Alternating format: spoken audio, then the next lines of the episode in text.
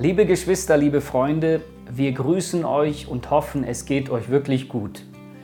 In Anlehnung an Psalm 6 habe ich zum Anlass des Nationalen Gebetstag am 23.01. in Portugal diesen Weckruf um ein Wunder formuliert, den ich mit euch in dieser fast ausweglosen Situation teilen möchte.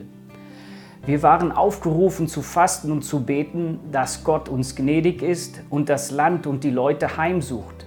Mögen die Worte uns anleiten, zu Gott zu finden oder erneut zu ihm zu kommen und wenn nötig Buße tun und auf sein Eingreifen hoffen.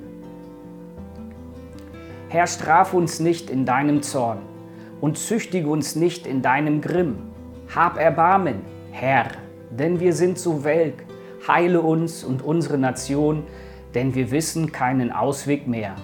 Unser Innerstes ist tief bestürzt. Wie lange noch, Herr, befreie unsere Seelen und rette uns um deiner Gnade willen. Denn wenn wir tot sind, können wir dich nicht mehr preisen. Wir sind müde vom Seufzen und Weinen die ganze Nacht. Unsere Augen sind betrübt vor Kummer und das alles wegen unserer Bedrängnis. Weicht von uns all ihr Übel, denn der Herr hat die Stimme unseres Flehens gehört.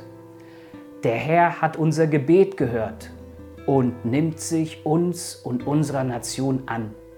Er schlägt den Feind auf seine Art in die Flucht. Er muss zurückweichen und alle werden sich wundern. Amen.